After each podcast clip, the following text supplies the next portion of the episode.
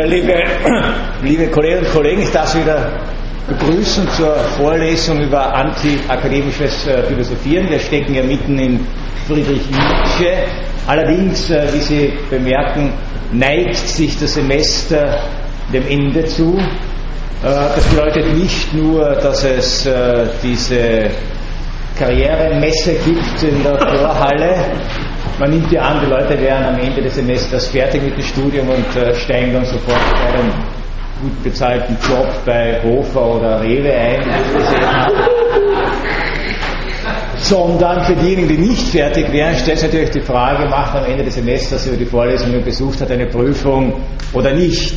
Äh, diese Möglichkeit haben Sie natürlich auch bei dieser Vorlesung. Wie Sie wissen, es gibt zu jeder Vorlesung vier schriftliche Prüfungstermine. Der erste findet jetzt in der letzten Juniwoche statt, am Donnerstag hier um 9.45 Uhr.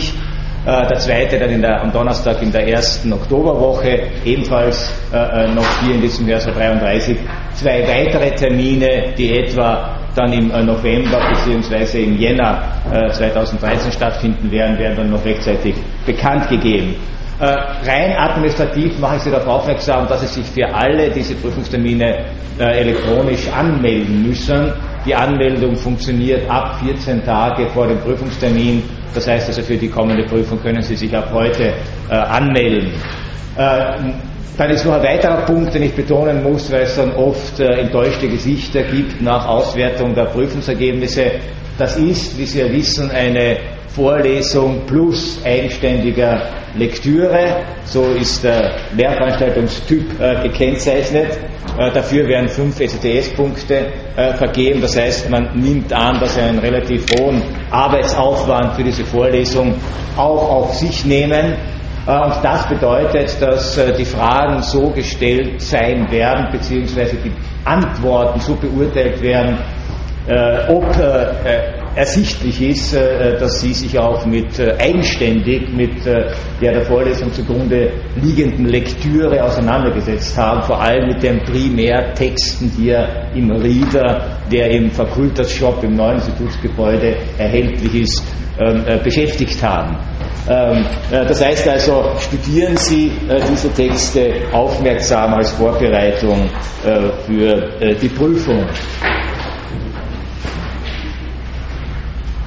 Das äh, sozusagen nur dazu, was äh, die Gestalt der Prüfung betrifft. Ich weiß, verzeihen Sie es mir, ich bin sehr, sehr altmodisch in äh, bestimmten Dingen. Zum Beispiel gehe ich von der altertümlichen Annahme aus, dass jemand, der Philosophie studiert, auch imstande sein sollte, Gedanken klar strukturiert zu formulieren und nicht nur bei vorgegebenen Antworten eine anzukreuzen. Das äh, erscheint mir also nicht äh, wirklich sinnvoll.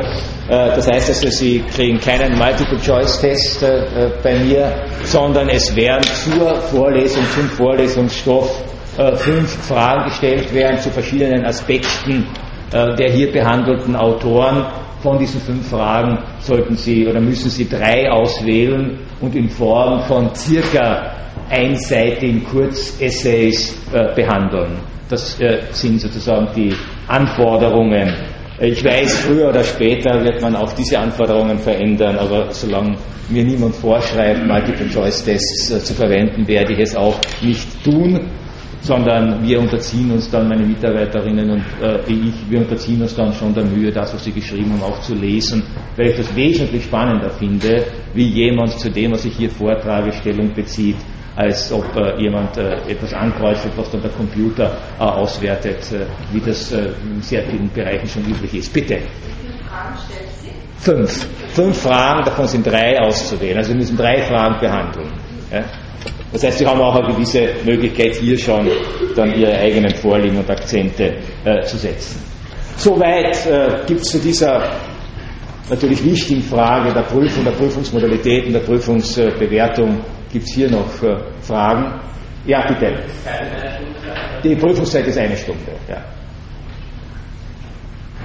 Also eine Stunde reine Arbeitszeit, also die Ausgabe der, der Angaben und äh, kurzen Erläuterungen und dann ist eine Stunde Arbeitszeit.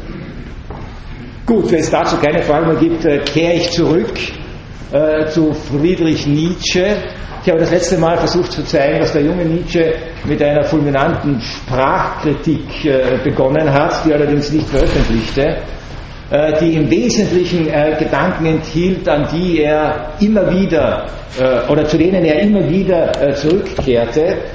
Nicht zuletzt den Gedanken, dass unsere Erkenntnismöglichkeiten eigentlich gar nicht geeignet sind, nämlich sprachlichen Möglichkeiten, die Erfahrungsmöglichkeiten, die Beobachtungsmöglichkeiten der Wirklichkeit, äh, die ja tatsächlich dann nur relevant werden für uns, wenn sie wiederum sprachlich formuliert werden. Es gibt ja für uns keine unmittelbare Möglichkeit, Wirklichkeit aufzufassen und zu kommunizieren, außer über ähm, äh, sprachliche Möglichkeiten und sprachliche äh, äh Medien. Auch dann, wenn wir, was natürlich in den modernen Naturwissenschaften seit dem 16., 17. Jahrhundert der Fall ist, in hohem Maße technische Apparaturen äh, dazwischen schalten.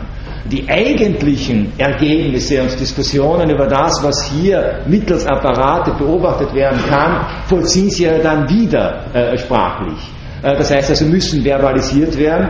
Äh, und noch das exakteste Messergebnis, das sprachlich verbalisiert ist, ähm, äh, wie Sie alle wissen aus auch alltäglichen Erfahrungen, lässt schon völlig unterschiedliche Interpretationen und Ausdeutungen zu. Der Fiebermesser mag ja exakt sein, aber wie dann das Ergebnis formuliert und kommuniziert wird, ja, ich habe 37,8, mir geht es ganz schlecht. Ich habe 37,8, Gott sei Dank muss ich nicht zur Vorlesung. Ja? Zwei völlig unterschiedliche, ein und dasselbe Messergebnis und zwei völlig unterschiedliche Zugänge äh, zur Wirklichkeit. Sie alle äh, wissen das und äh, kennen das. Äh, das heißt also, auch hier ist nicht das reine Faktum, das Datum, die Beobachtung das Entscheidende, sondern die Verbalisierung. Und die Verbalisierung trifft nie exakt das, was in der Wirklichkeit vorliegen mag. Allein so ein Begriff wie Fieber oder wo die Grenze festgelegt wird, wann man Fieber hat, wann man nicht Fieber hat, wie individuell das sein kann, wie allgemein das sein kann, wie situationsbedingt äh, das sein kann, äh, lässt unglaublich viel Spielraum zu, sodass Nietzsche zu der These kam, erstens sprachliche Möglichkeiten, die Möglichkeiten, Wirklichkeiten darzustellen, sind keine Formen der Abbildung der Wirklichkeit, sondern sind Formen der Nachdichtung äh, der Wirklichkeit. Wir machen uns Konzepte, wir machen uns Bilder, wir machen uns Vorstellungen, äh, die angeregt werden durch äh, Empfindungen, die aber dann auf Basis dieser Empfindungen relativ frei fluktuieren können das heißt, wir erzeugen auf Basis zum Beispiel, mir geht es heute nicht schlecht, äh, heute schlecht oder weniger schlecht oder wie auch immer, oder ich fühle mich nicht wohl. Auf dieser Basis von Empfindungen erzeugen wir äh, Konstrukte äh, bis hin äh, zu Weltbildern und Weltdeutungen höchster Ordnung, die aber in der Tat poetische Erzeugnisse sind. Dichtungen, Nachdichtungen, Annäherungen, zum Teil auch Entfernungen, Entfernungen der Art, dass sehr viele dieser Bilder, die wir uns von der Welt machen, nach Nietzsche die Aufgabe haben, uns eigentlich von den Erfahrungen, die wir in dieser Welt machen können, abzulenken, weil diese Erfahrungen eigentlich äh, zu bitter sind. Sprache äh, im Alltag, Sprache in der Politik, Sprache auch in der Wissenschaft, hat sehr oft Sprache natürlich in der Kunst, hat sehr oft so Nietzsche äh, die Funktion, uns von Wirklichkeitserfahrungen zu entlasten, nicht uns diese Wirklichkeitserfahrungen plausibel zu machen, äh, sondern tatsächlich diese Wirklichkeitserfahrungen abzubiegen. Warum das so ist, das hat damit zu tun, dass Nietzsche von dieser These ausging, die in der äh, über Wahrheit und Lüge im automoralischen Sinn schon angespielt wird, die er später immer wieder ventiliert hat in unterschiedlichen Varianten und die davon letztlich ausgeht, die davon letztlich ausgeht, dass entscheidend Entscheidend für das Leben ist, dass das Leben sich durchsetzen kann, dass das Leben leben kann, dass das Leben äh, sich entfalten kann. Er hat dann später mit einem missverständlichen und äh, inkriminierten Begriff äh, diesen Lebenswillen als Wille zur Macht äh, bezeichnet. Äh, die interessante These von Nietzsche war nun, dass die Suche nach Wahrheit und Wahrhaftigkeit nicht unbedingt notwendigerweise diesem Lebenswillen äh, äh, zugutekommt, nicht unbedingt und notwendigerweise äh, tatsächlich lebensdienlich ist. Die Wahrheit, also Nietzsche in einem späteren Aphorismus, äh, den er sich äh, notiert hat, ohne ihn veröffentlicht zu haben, die Wahrheit an sich ist hässlich. Wer sich zu sehr auf die Wahrheit einlässt, wird zugrunde gehen, weil wir Wesen sind, die eigentlich die Wahrheit über uns selbst nicht aushalten. Das hat er schon von Schopenhauer gelernt, der von einem metaphysischen Draußen sprach, das uns befallen müsste, würden wir uns der Kontingenz, der Endlichkeit, der Zufälligkeit und der Bedeutungslosigkeit unseres Daseins tatsächlich bewusst sein. Deshalb überschütten wir uns selber mit Bedeutungen, um diese Bedeutungslosigkeit nicht zur Kenntnis nehmen zu müssen und um deshalb und aus diesem Grunde tatsächlich aber auch leben zu können. Ja? Wir müssen nicht verzweifeln, weil wir uns belügen. So könnte man es zu einem Grundgedanken Nietzsches äh, zusammenfassen. Und eine ganze Reihe, vielleicht sogar alle Strategien der Kultur, die wir entwickeln, von der Wissenschaft über die Philosophie, über die Religionen bis hin zur Kunst, sind solche Lügenstrategien, die wir nicht deshalb äh, entwerfen, weil wir böse und hinterhältig sind, sondern die wir deshalb entwerfen müssen, weil diese Illusionen die notwendige Bedingung dafür sind, dass bewusste Wesen überhaupt lebensfähig sind. Äh, Wesen, die wissen, dass sie sterben werden, müssen sich belügen, sonst könnten sie mit diesem Wissen äh, nicht leben. Äh, und deshalb, und äh, diese Lügen nehmen natürlich dann auch besonders äh, abstruse Formen äh, mitunter an.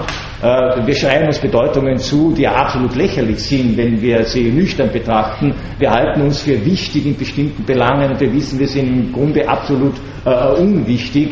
wir geben uns Genüssen hin, von denen wir wissen, sie sind so flüchtig wie nur irgendetwas und halten es für das Bedeutendste. Äh, äh, ein, ich, ich, las das gestern in der Frankfurter Allgemeinen Zeitung, den Namen habe ich vergessen, also ein berühmter Fußballexperte äh, sagte, äh, ein, ein, Trainer äh, sagte neulich, also er findet es unerträglich, wenn manche Menschen sagen, Fußball ist eine Sache, bei der geht es um Leben und Tod. es ist noch viel wichtiger.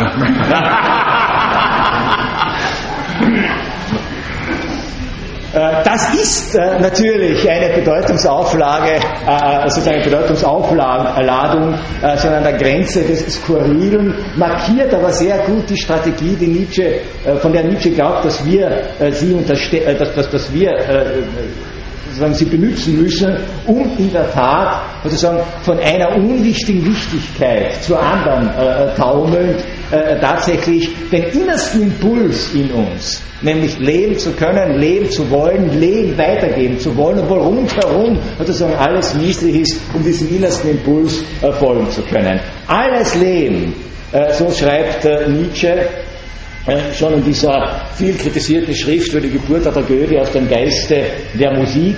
Alles Leben beruht auf Schein, Täuschung, Kunst, Optik, auf der Notwendigkeit des Perspektivischen und des Irrtums.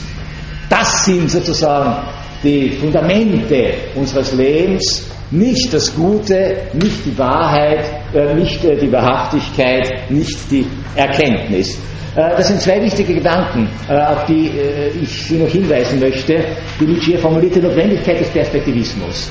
Nietzsche ist ja auch bekannt geworden als einer derjenigen Denker, der also in der Tat die Fragen der Erkenntnismöglichkeit von dieser Leitidee, von dieser generalisierenden und legitimierenden Leitidee der Wahrheit der sich eigentlich die Philosophie immer verpflichtet fühlt und der sich natürlich auch den modernen Wissenschaften verpflichtet fühlt, der sich von dieser Leitidee verabschiedet hat. Auch in dem Sinn, dass äh, das Ideal der Wahrheit eine regulative Idee wäre, an die man sich nur annähern kann, auch wenn man sie nie voll erreichen kann. Ja? Und diese Konzeption der regulativen Idee der Wahrheit lebt die moderne Wissenschaft. Nietzsche hat sich davon verabschiedet oder hat diese Konzeption kritisiert und an deren Stelle dieses Konzept des Perspektivismus äh, gesetzt. Es gibt keine zentrale Leitidee der Wahrheit, so nach der hypothetischen Vorstellung, also wenn wir tatsächlich die Wirklichkeit erkennen könnten, dann wäre, gäbe es so etwas wie ein richtiges Bild, eine richtige Vorstellung von der Wirklichkeit. Äh, schon dieser Gedanke, wir sollten es zumindest als Zielvorstellung nicht aufgeben, die Wirklichkeit richtig zu erkennen, schon dieser Gedanke wird von Nietzsche äh, äh, kritisiert, ähm, durch diese Konzeption des Perspektivischen. Wir haben nur die Möglichkeit, immer unterschiedliche Perspektiven, Perspektive wirklich in dessen strengen Sinn des Wortes, Sichtweisen auf die Welt und auf uns selbst zu legen und je nach Perspektive, und jede Perspektive hat ihre Motive, hat ihre Ursachen, hat ihre Gründe, äh, hat ihre Vor- und Nachteile, und je nach Perspektive wird sich unser Blick und damit unsere Erkenntnis und unsere Vorstellung von der Welt und von uns selber äh, ändern. Und Nietzsche, und das macht ja auch die Interpretation seines Werkes äh, so schwer, Nietzsche war ja selber ein Meister dieses Wechsels der Perspektiven. Es gibt ja keinen Gedanken, der sich bei Nietzsche nicht findet und deshalb gibt es auch keinen Gedanken, den Nietzsche nicht selbst widerspricht. Ja? Äh, das heißt also, man kann äh, mit Nietzsche alles machen, oder fast alles, weil in der Tat fast alles drinnen steckt, was ja dann zu diesen seltsamen Rezeptionsformen auch geführt hat, dass Nietzsche von unterschiedlichsten von unterschiedlichsten Strömungen, auch politischer Natur, äh, äh, dann äh, benutzt worden ist oder rezipiert worden ist oder äh, diskutiert worden ist und man nie genau weiß, was ist jetzt Nietzsche äh, selber gewesen, was hat er tatsächlich gesagt. Nähme man im Ernst, muss man sagen, wir wissen es nicht weil er selber nicht den Anspruch hatte, tatsächlich etwas äh, zu denken, sondern mal dieses und mal jenes zu sein, also Perspektiven äh, immer zu wechseln, allerdings sich im Klaren darüber zu sein, das war sein eigener Anspruch, sich im Klaren darüber zu sein, erstens, dass es Perspektiven und keine Wahrheiten sind, um die es geht, und zweitens sich auch im Klaren zu sein über die Motive äh, dieser Perspektiven, äh, die er einnimmt. Äh, das heißt also, für sich selber hat er vielleicht schon äh, den Anspruch, diese Illusionen, die wir zum Leben brauchen, äh, zu durchbrechen, auch um den Preis der eigenen Lebensunfähigkeit. Bis zu einem gewissen Grad ist der Nietzsche spät na, gar nicht so spät ausgebrochener Wahnsinn, äh, könnte man sagen, jetzt unter einer anderen Perspektive, jetzt nicht unter einer klinischen Perspektive, ob er sich jetzt mit Syphilis infiziert hat in jungen Jahren und das äh, der Grund war ähm, äh, äh, für diese Krankheit, darüber streiten sich äh, die Forscher, die Biografen, sondern man könnte aus einer anderen Perspektive sagen, dieser Wahnsinn war relativ konsequent. Ja? Denn wenn Illusionen notwendig sind, um leben zu können, und wenn jemand diese Wahrheit äh, oder diesen Anspruch hat, diese Illusionen zu durchbrechen, dann muss das mit einer gewissen Lebensunfähigkeit äh, bezahlt werden. Und Nietzsche hat, also könnte man sagen, äh, das bezahlt. Auf der anderen Seite weise ich darauf hin, das ist sozusagen in diesem Zitat aus der Geburt der Tragödie, äh, dass auch der Irrtum, nicht nur der Schein, nicht nur die Illusion, nicht nur die Täuschung und Selbsttäuschung, nicht nur die Optik im Sinne, welche Perspektive wähle ich an, äh, lege ich an, und Sie alle wissen, wenn Nietzsche von Optik spricht, ja, wenn Nietzsche von Optik spricht, äh, ist das natürlich einerseits ein Bild, eine Metapher. Äh, auf der anderen Seite spielt er dann natürlich äh, da, äh, darauf an, dass Optik an sich oder das Einsetzen einer bestimmten Optik an sich schon einen Perspektivenwechsel äh, bedeutet. Äh, wir alle wissen, die Welt sieht anders aus, äh, äh, zum Beispiel wenn man in einem Flugzeug sitzt und hinunterschaut. Ja? Das ist alles klein, niedlich, schaut friedlich aus. Ja? es bewegt sich ein bisschen was, Felder, Wälder, Berge, Städte, Straßen, Autokolonnen, ist wunderbar. Nichts von dem, was man spüren würde an Lärm, an Gestank, an Bedrohung, an Gefahr, wenn man unten wäre, ist aus dieser Perspektive zu sehen. Umgekehrt ist es genauso, Sie alle wissen, die Welt sieht ganz anders aus, wenn man sie ähm, also durch Nahoptik äh, an sich heranzoomt, äh, sei es, indem man ganz genau hinblickt, sei es, indem man ein Mikroskop äh, verwendet äh, und sich aus einer wunderbar plätschernden Wasserlandschaft ähm, äh, plötzlich ein Kosmos äh, von Kleinstlebewesen ähm, hier zeigt, äh, von dem wir aus einer mittleren Perspektive, in der wir uns normalerweise solchen Objekten gegenüber befinden, äh, keine Ahnung hätten.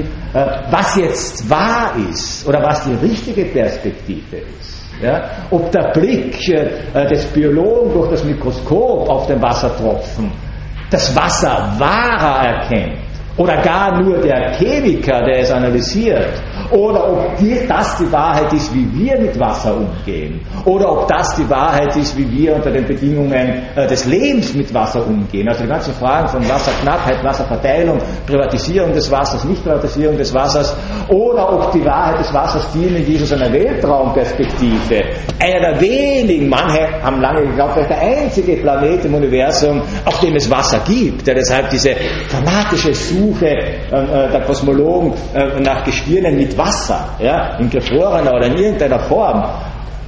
Für Nietzsche ist es nicht die Frage, ob das eine wahrer ist als das andere, sondern das Entscheidende ist, welche Perspektive, welche Optik wähle ich aus welchen Gründen, um mich mit diesem Phänomen auseinanderzusetzen ähm, äh, oder welche Optik ist in der jeweiligen Situation, in der ich mich befinde, tatsächlich äh, äh, die lebensdienlichere.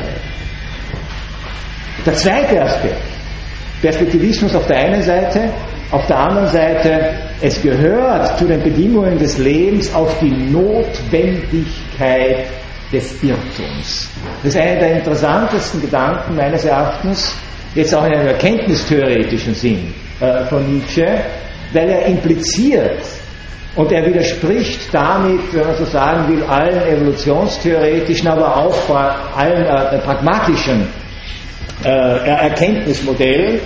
Er widerspricht damit der zu seiner Zeit ja auch schon vertretenen These, äh, die auch heute gerne vertreten wird, äh, dass gleichsam der eigentliche Richter über die Wahrheit von Ideen, von Konzeptionen, von Theorien, von Weltdeutungen ähm, äh, sozusagen die Geschichte bzw. die Evolution äh, selbst ist. Falsche Theorien, äh, so eine beliebte These, falsche Theorien können sich nicht durchsetzen, weil wer falsche Theorien anwendet, wird scheitern, weil die Theorien falsch sind.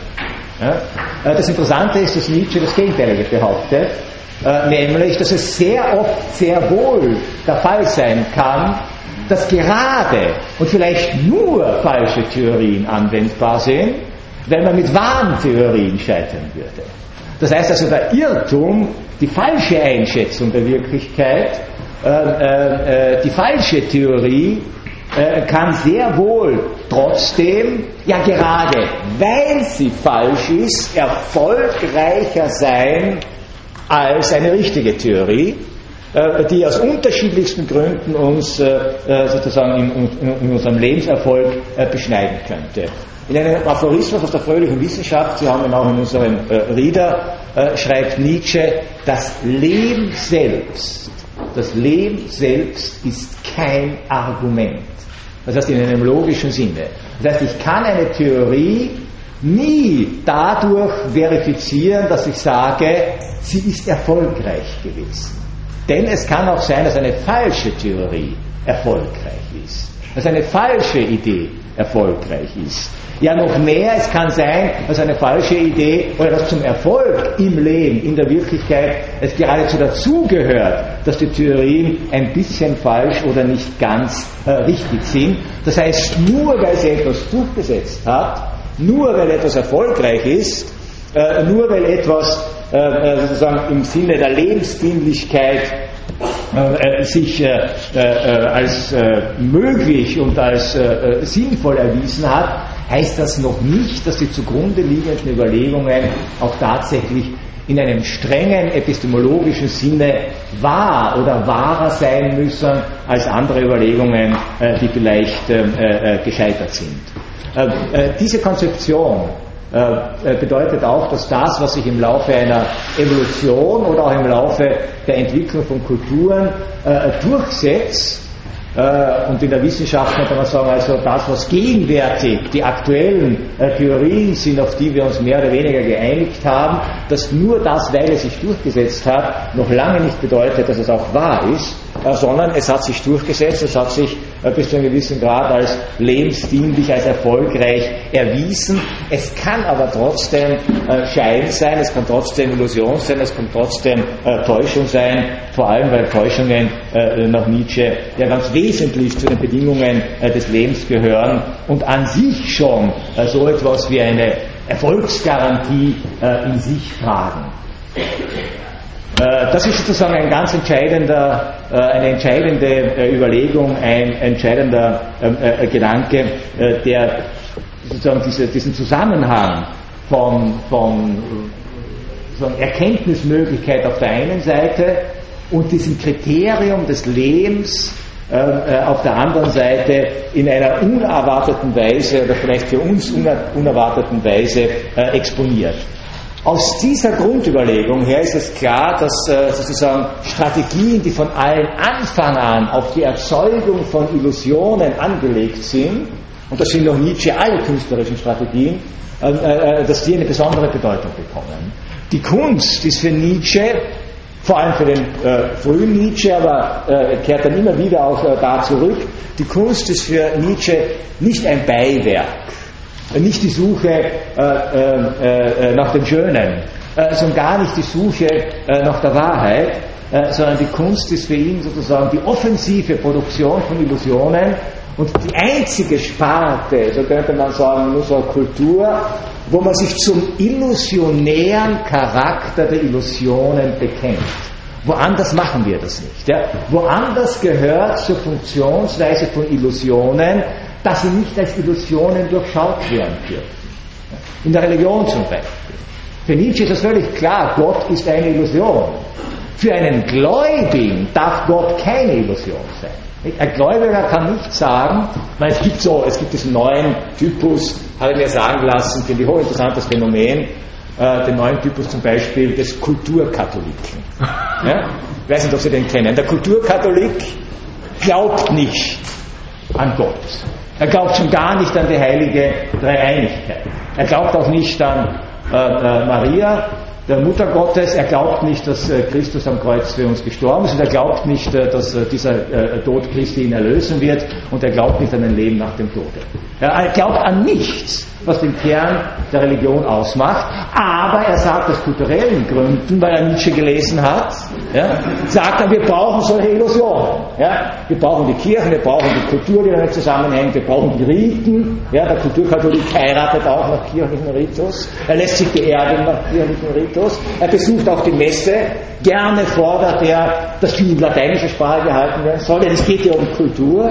Äh, äh, das heißt also, er, er benutzt eine Illusion, von der er weiß, dass es eine Illusion ist. Äh, Nietzsche würde sagen, so kann das nicht funktionieren.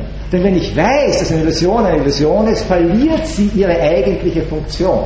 Ja? Denn sie muss ja äh, in der Tat äh, so funktionieren, als würde sie etwas lösen können, in, äh, äh also in der Form, dass, sie, dass ich davon ausgehe, es ist keine äh, Illusion. Nur wenn, wenn ich diese Illusion kritisch durchbreche, äh, kritisch durchbreche, äh, dann zerbröselt sie und erfüllt dann genau nicht diese tröstende Funktion, beruhigende Funktion, äh, erläuternde Funktion, die sie als Illusion hat. Äh, das heißt also, ein Gott, der als Illusion durchschaut ist, ist einfach kein Gott mehr und er kann keines der Probleme lösen, die ein Gott an sich zu lösen hat. Die Kontingenzfrage zu lösen, die Sinnfrage zu lösen, die Sehnsucht nach Unsterblichkeit zu lösen, das kann ein Gott, der als Illusion durchschaut ist, nicht mehr tun. Ja, wenn Gott tot ist, auf das Problem, das er Nietzsche exponiert, formuliert hat, da, da komme ich dann noch zurück. Äh, das heißt also, Religion als Religion funktioniert nur, wenn ich sie nicht als Illusion durchschaue. Also für gläubige Menschen ist Gott deshalb keine Illusion. Und sie können jeden gläubigen Menschen natürlich, je nachdem welcher Religion er angehört, er mehr oder weniger aggressiv oder verzweifelt oder begütigend oder mitleidig reagieren, wenn sie versuchen klarzumachen, dass sein Gott eigentlich nur eine Projektion äh, des Menschen ist und eine vielleicht lebensdienliche, kulturstiftende Illusion ist. Das Interessante, genauso die Illusion der Wahrheit in der Wissenschaft, also Nietzsche. Ja. Ein Wissenschaftler kann nicht arbeiten, wenn er gleichzeitig davon ausgeht, dass alle seine Methoden, äh, alle seine Ergebnisse eigentlich Fiktionen sind, die auch ganz anders sein könnten und die nur einer gewissen Lebensdienlichkeit, sei es der subjektiven Perspektive, sei es der kollektiven Perspektive, äh, äh, äh, dienen. Er muss bis zu einem gewissen Grade davon ausgehen, dass seine Ergebnisse objektiv sind, dass sie überprüfbar sind, dass sie argumentierbar sind, dass sie triftig sind, dass sie vielleicht nur vorläufig hypothetisch sind, aber dass, wenn sie widerlegt werden, sie durch bessere Theorien äh, überlegt werden, äh, widerlegt werden. Nietzsche hat ja gesagt, also eine wissenschaftliche Theorie wird nicht durch bessere Theorien äh, widerlegt, sondern einfach, wenn den Personen auftreten, die mächtiger sind als die Vertreter der anderen Theorie. Äh, ein Gedanke, der dann später ja äh, Thomas S. Kuhn in seinem äh, wichtigen Buch Die Struktur der wissenschaftlichen Revolutionen aufgegriffen hat, ohne Nietzsche gelesen zu haben oder zitiert zu haben. Also, also sagen ein ähnliches äh, Modell. Äh, Theorien werden nicht widerlegt, äh, so die berühmte, dieser berühmte Paradigmenwechsel, von dem Kuhn sprach in den Wissenschaften. Wissenschaftliche Paradigmen werden nicht widerlegt, ja, sondern sie sterben mit ihren Vertretern aus. Ja. Das ist ein anderes Modell. Nicht? Wir kommen nicht der Wahrheit näher, sondern wir nehmen eine andere Perspektive ein und die Vertreter der alten Perspektive verschwinden irgendwann einmal, äh, weil wir eben alle endliche Wesen sind, sind auch unsere Theorien gewisserweise endlich verbessern tun wir uns das eigentlich nicht äh, damit. Das gibt ja interessante äh, äh, Möglichkeiten, äh, an die wir so in aller Radikalität in der Regel nicht denken. Ja? Äh, Paul Feierabend, ein aus Österreich stammender äh, Philosoph und Wissenschaftstheoretiker, der Nietzsche sehr wohl gelesen hat. Paul Feierabend hat daraus wirklich die ganz, ganz radikale Konsequenz gezogen, dass wir in der Tat wissenschaftliche Theorien, das ist eigentlich ein Nietzscheanischer Gedanke, dass wir wissenschaftliche Theorien so betrachten müssen, äh, wie wir Kunstwerke betrachten. Äh, wir unterscheiden äh, bei Kunstwerken ja auch nicht wahrere und weniger wahre Kunstwerke, sondern wir unterscheiden unterschiedliche Stile äh, zum Beispiel, ja, oder unterschiedliche Zugangsweisen zur Bewältigung eines ästhetischen äh, Problems. Wir sagen, dieses Bild ist eher impressionistisch, da haben wir Kriterien, warum, und jenes Bild äh, ist vielleicht eher expressionistisch, haben wir auch Kriterien. Ja? Aber kein Mensch würde sagen, also ein impressionistisches Bild ist wahrer, äh, ist großartiger, ist wichtiger als ein äh, nach ästhetischen, künstlerischen Kriterien genauso gut gemaltes expressionistisches Bild. Und äh, Paul Feyerabend hat vorgeschlagen, in einem berühmten äh, Vortrag äh, doch die Fragen, welche wissenschaftlichen Theorien äh, sollen wir äh, verwenden, genau nach denselben äh, Kriterien äh, zu beurteilen, wie wir unsere künstlerischen oder ästhetischen Vorlieben beurteilen.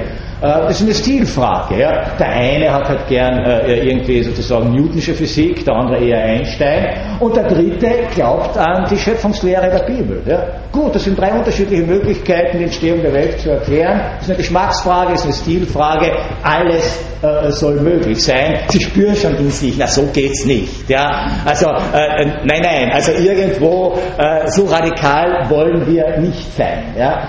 Ähm, ähm, man entscheidet sich, so sagte Feier an diesem Vortrag, für oder gegen eine wissenschaftliche Theorie so, wie man sich für oder gegen ähm, äh, Rockmusik entscheidet. Ja. Nichts Böses gegen Rockmusik zu sein oder für Rockmusik zu sein, ist eine Geschmacksfrage. Ja. Und genauso zu sagen, also äh, welche wissenschaftliche Theorie in Bezug auf die Entstehung der Erde, äh, des Kosmos, äh, äh die Entwicklung von Gesellschaften, ich habe es eine Geschmacksfrage, äh, erscheint uns bis zu einem gewissen Grad äh, nahezu blasphemisch, bei Theorien, die nicht diesen harten Anspruch haben wie empirische Naturwissenschaften, erscheint es uns dann schon mittlerweile plausibel. Ja? Bei ökonomischen Theorien zum Beispiel kommt da heute keiner mehr auf die Idee zu sagen, die sind wahrheitsgesättigt, aber zu sagen, es ist eine Geschmacksfrage, ob man jetzt für oder gegen den Markt ist, hat schon einen gewissen Charme. Ja? Äh, das wäre tatsächlich ein Gedanke, wie Nietzsche äh, äh, versucht hat zu formulieren. Und also auch bei der Wissenschaft ist es so, dass wir nur Wissenschaft betreiben können, wenn wir gerade nicht davon ausgehen, dass das nur ein ästhetisches Konstrukt ist, was wir hier betreiben. Diese Illusionen von Wahrheit, die wir hier erzeugen. Genauso übrigens auch bei politischen Konzepten. Ja, also es ist ja, wir, wir, wir, woran so schreiben viele Kommentatoren, äh, äh, wo, wo, worin liegt die Wurzel der Krise äh, unserer, unserer Politik? Sehr oft wird gesagt in der mangelnden Glaubwürdigkeit. Ja, der, der politischen Vertreter. Das heißt, wir gehen irgendwie wissenschaftlich davon aus, dass eine politische Position glaubwürdig vertreten wird, wenn der, der sie vertritt, auch tatsächlich das glaubt, was er vertritt. Ja?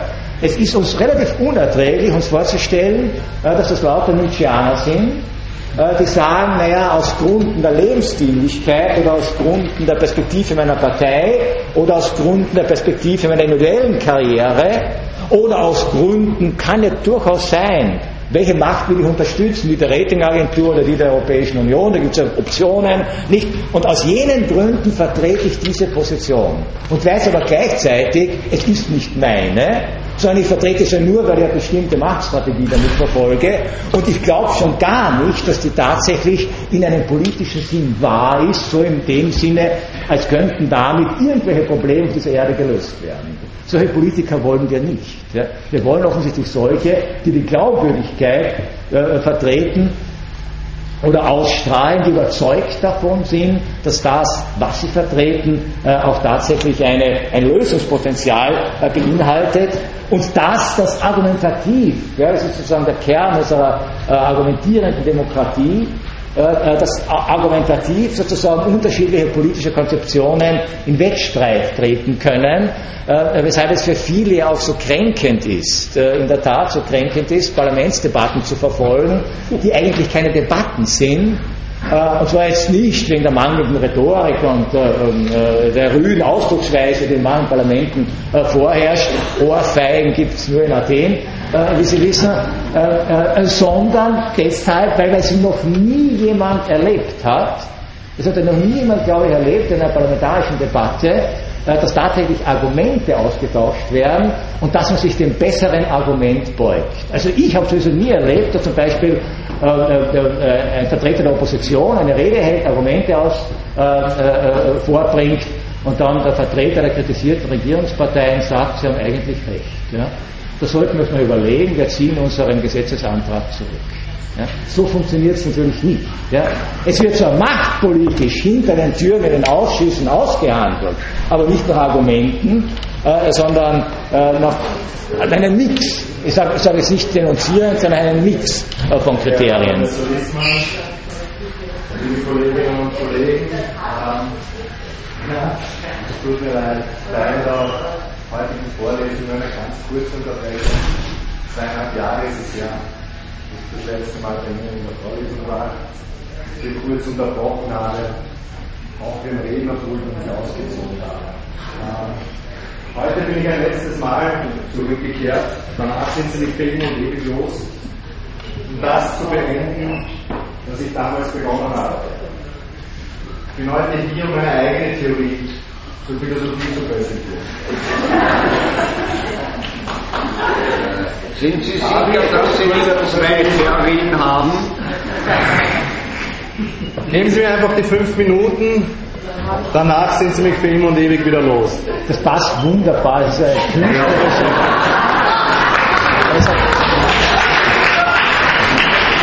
eine künstlerische Intervention, die, wenn sie beendet ist, uns eine gute Gelegenheit geben wird, die Nietzscheanischen Theorien über solche künstlerischen Interventionen zu verifizieren. Dann hoffe ich, ein, ein Teil des Unterrichts sein zu können. Natürlich, ja, das passt wunderbar. Gut, vielen Dank. Ähm, ja, im Jahre 2008 habe ich meine Diplomarbeit geschrieben. Und als ich endlich fertig war, da musste ich feststellen, dass ich eine jener Hunderttausenden akademischen Abschlussarbeiten geschrieben haben, die weder mich selbst noch sonst irgendjemand interessiert hat. Als ich dann vor drei Jahren mit meinem Doktorat begonnen habe, da habe ich den Entschluss gefasst, dieses Mal gänzlich anders vorzugehen. Ich habe beschlossen, mit dem Abschreiben aufzuhören und mit dem Nachdenken zu beginnen. Ich bin heute hier, um in aller Kürze, ich werde nicht lange brauchen, die Ergebnisse dieses Doktorats zu präsentieren. Da ich der Meinung bin, dass der klassische Weg, der tradierte Pfad der Überlieferung, das Schriftliche inzwischen mehr und mehr obsolet wird, habe ich auf das Filmkunstwerk digitaler Film gesetzt. Da ich das ganze akademische Blablabla Bla Bla zur Seite lasse, werde ich auch nicht allzu lange benötigen, um zweierlei Fragen zu klären. Zum einen die Frage, was ist Philosophie? Und zum anderen, wozu sollte sie eigentlich dienen? Ich habe ursprünglich eine Lehre gemacht. Ich habe Verkäufer gelernt. Erst auf dem zweiten Bildungsweg meinen Zugang zur Universität geschaffen. Als ich endlich so weit war, mit 26 Jahren, da habe ich mich entschlossen, doch nicht Jus und BWL zu studieren, so wie ich es eigentlich all die Jahre zuvor als persönliches Ziel definiert hatte.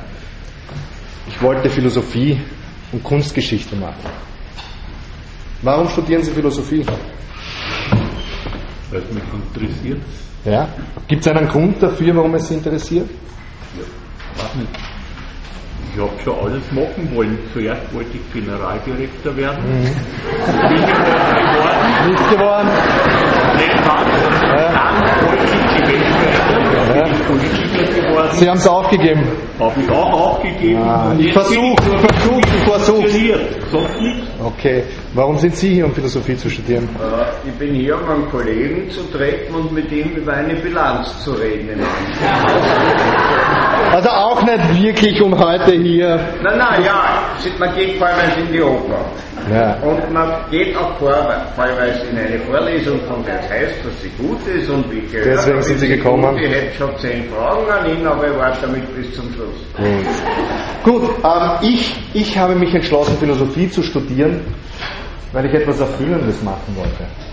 Ich wollte die in mir so brennende Frage nach der richtigen Lebensweise klären.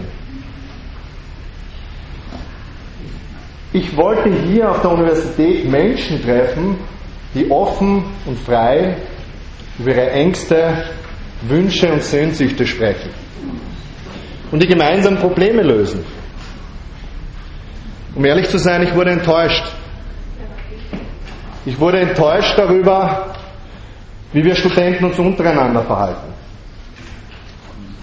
Ich wurde enttäuscht darüber, wie das Verhältnis der Professoren zu ihren Studenten ist. Es ist für mich ein zwischenmenschliches Verhältnis, das mich an einen Arztbesuch erinnert. Einer jener. Sorry, wen interessiert das, was du denkst? Gib mir einfach fünf Minuten. Gib mir einfach fünf Minuten. Gib mir einfach fünf Minuten.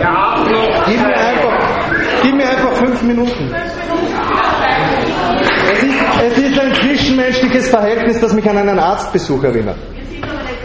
Einer jener Arztbesuche, bei denen man ewig in einem vollen Wartesaal sitzt und dann irgendwann fünf Sekunden Zeit zur Lösung deiner Lebensprobleme bekommt. Einer jener Ärzte, die dir einfach nur das erstbeste Antibiotikum verschreibt.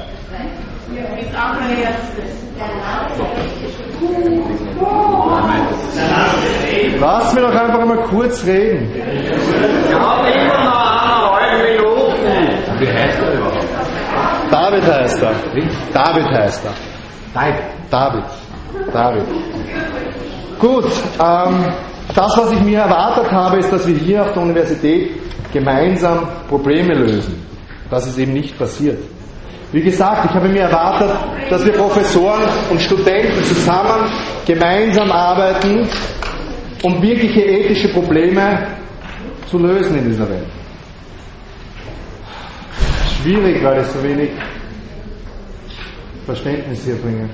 Ich wurde enttäuscht davon, wie unser Bildungssystem uns zwingt, jegliche Individualität abzulegen.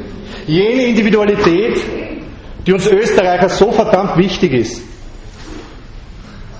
Wie schnell wir doch unsere Persönlichkeit preisgeben, um irgendeinen akademischen Titel zu erlangen. Wie lächerlich ist doch die Annahme, dass wir doch abschreiben aus irgendwelchen Büchern den Status einer objektiven Wissenschaftlichkeit erreichen können. Und noch viel lächerlicher, dass wir das überhaupt wollen. Wer liest denn diese hunderttausenden akademischen Abschlussarbeiten und wer will sie lesen? Wer liest sie? Wie viele Abschlussarbeiten haben Sie gelesen?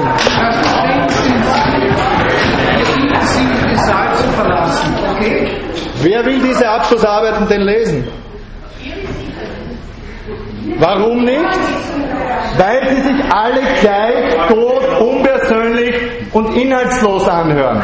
Wir lernen, welche Wörter wir zu verwenden haben, um unsere Gedanken zu formulieren. Und wir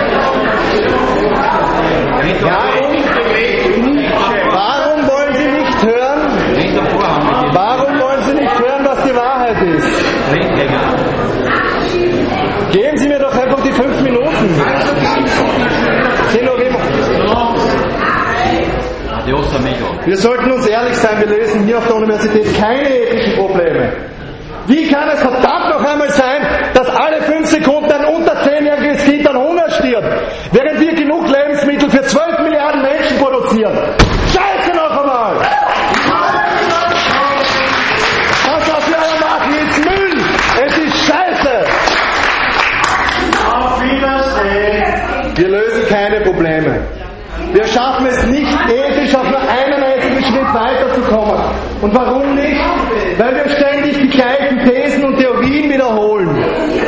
Wir sind nicht, aus der Lage, wir sind nicht in der Lage, uns ethisch weiterzuentwickeln, weil wir nichts Neues machen möchten. Also, wir wollen Liesmann hören. Äh, Das hier ist mein Abschlusszeugnis. Magister der Philosophie. Das halte ich von Leuten hier, die sich nicht einmal gegenseitig die Chance geben, fünf Minuten seine Meinung zu sagen.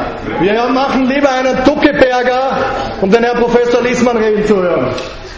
Wir wollen Liesmann hören. Hören Sie ihn sich an. Danke, danke für Ihre Bereitschaft, mir fünf Minuten Ihrer Zeit zu geben. Es waren 15. Vielen Dank.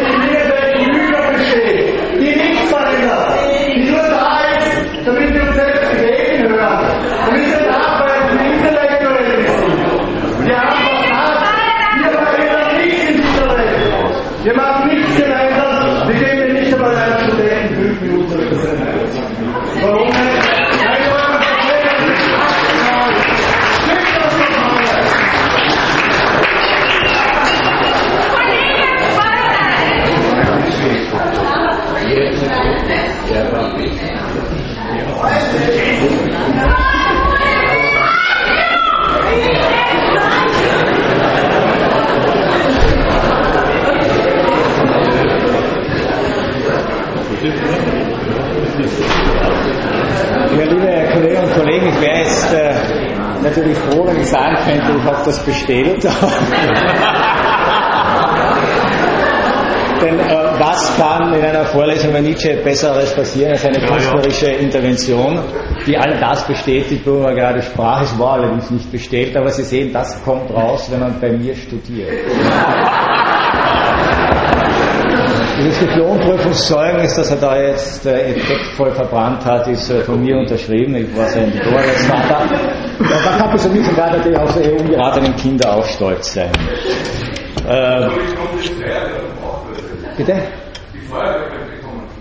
Ja, gut. Das, wenn man mit Kunst äh, arbeitet, muss man, äh, muss man mit solchen äh, Effekten äh, natürlich rechnen. Äh, ich finde es natürlich, das wollte ich jetzt nicht sagen, äh, um seinen Illusionen, seine Illusionen nicht zu zerstören, aber es ist natürlich schon von einer eigentümlichen Dramatik ein Zeugnis äh, zu äh, verbrennen, das natürlich eine elektronische Kopie ist und das äh, er zieht jetzt wahrscheinlich von Hörsaal zu Hörsaal, verbrennt dort überall. Eine Zeugnis, das nicht verbrennbar ist, weil das als digitales Dokument nicht mehr gelöscht werden kann. Ja. Früher, wo nur eine händisch äh, unterschriebene, ausgestellte Urkunde da war, mit dem Verlust der Urkunde tatsächlich alles weg war, da wäre es ein heroischer Akt gewesen, was zu verbrennen. Ja etwas, was man hundertmal sich auf dem Internet kopieren kann, zu verbrennen, ist irgendwie nur der Gestus, nicht mehr äh, der Inhalt. Äh, damit sind wir aber. Bitte? Illusioniert ja. Äh, allerdings, äh, wieder diese Illusion bestätigend, in der Kunst geht es ja nur um den Gestus. Das ist aber genau das, was, ich, äh, was Nietzsche ähm, äh, sozusagen versucht hat äh, zu demonstrieren. Wenn es nur um den Gestus geht, wenn es nur um die Perspektive geht, wenn es nur man könnte jetzt über dieses Anliegen, dass der Kollege, ich, ich kenne ihn, er hat das schon einmal, er hat das ja angedeutet, in einer meiner Vorlesungen, noch etwas spektakulärer äh, äh interveniert, äh, wie er ja auch erzählt hat, das war wirklich interessant. Äh, war auch eine Ästhetikvorlesung natürlich. Äh, man könnte natürlich jetzt, und auch hier, auch dort hat er das, äh, das künstlerische, den künstlerischen, die künstlerische Intervention argumentiert mit seinem hohen politisch-moralischen Anspruch. Ja, das ist natürlich also, alle Hungernden zu stillen, äh, zu ernähren, ist ein hoher politischer Anspruch. Ja, da muss man schon Jesus sein, ja, um das äh, durchhalten zu können. Äh, äh, und man kann natürlich jetzt im Anschluss dessen, was ich äh, vorhin sagte, sich fragen, ob dieser hohe politische Anspruch oder ethische Anspruch, der verbunden ist, welchen Stellenwert hat das jetzt? Glaubt er das? Oder ist das nur eine Strategie, um die künstlerische Intervention unangreifbar zu machen? Na, Sie haben ja auch brav, Sie haben ja auch brav, wollte ihn doch beinahe ans Kreuz nageln. Nein, nein, aber Sie haben noch brav reagiert, wie er sagt, es ist ein Skandal, äh, dass wir Essen für 12 Milliarden produzieren und äh, jede Minute ein Kind verhungert. Da kann man nichts mehr dagegen sagen. Ja? Also das ist ein ganz starkes Argument. Das trifft uns tief. Ja? Wir fühlen uns sofort schuldig. Äh, und dieses schuldig fühlen legitimiert dann die künstlerische Aktion. Immunisiert die künstlerische Aktion äh, geradezu. Äh, und das deshalb, äh, das deshalb, weil äh, äh, sozusagen die künstlerische Aktion als solche von dieser Glaubwürdigkeit abhängt, äh, und zwar in hohem Maße, in höherem Maße als bei anderen Strategien, weil sie an sich nicht glaubwürdig ist. Ja? Nicht, äh, weil wir eben wissen, eine künstlerische Aktion ist nur eine Illusionsproduktion äh, und der ethische Anspruch äh, legitimiert dann gleichsam gibt diese Illusionsproduktion eine Verbindlichkeit, die sie als reine, durchschaubare Illusionsproduktion nicht hätte. Damit sind wir allerdings beim nächsten Problem, das Nietzsche umgetrieben hat, äh, nämlich genau bei der Frage, welche Verbindlichkeit haben eigentlich unsere ethischen Ansprüche? Welche Verbindlichkeit hat eigentlich unsere Moral? Äh, und das hat aber sehr wohl das hat sehr wohl einen inneren Zusammenhang, nach Nietzsche zumindest, mit diesem vorhin äh, exponierten Gedanken des Perspektivismus, wo wir also unterschiedlichste Zugänge zur Welt entwerfen können, einnehmen können, von denen ich nicht zu sagen weiß, welche ist wahrer, weil es eben tatsächlich nur Lebensperspektiven sind, Machtperspektiven sind. Äh, Nietzsche hat äh, sozusagen einen Lieblingssatz äh, gehabt, den er oft äh, verwendet hat, zitiert hat in unterschiedlichen Zusammenhängen, äh, den er historisch falsch einer interessanterweise islamischen Elitetruppe, den Assassinen, ins, sozusagen in den Mund gelegt hat.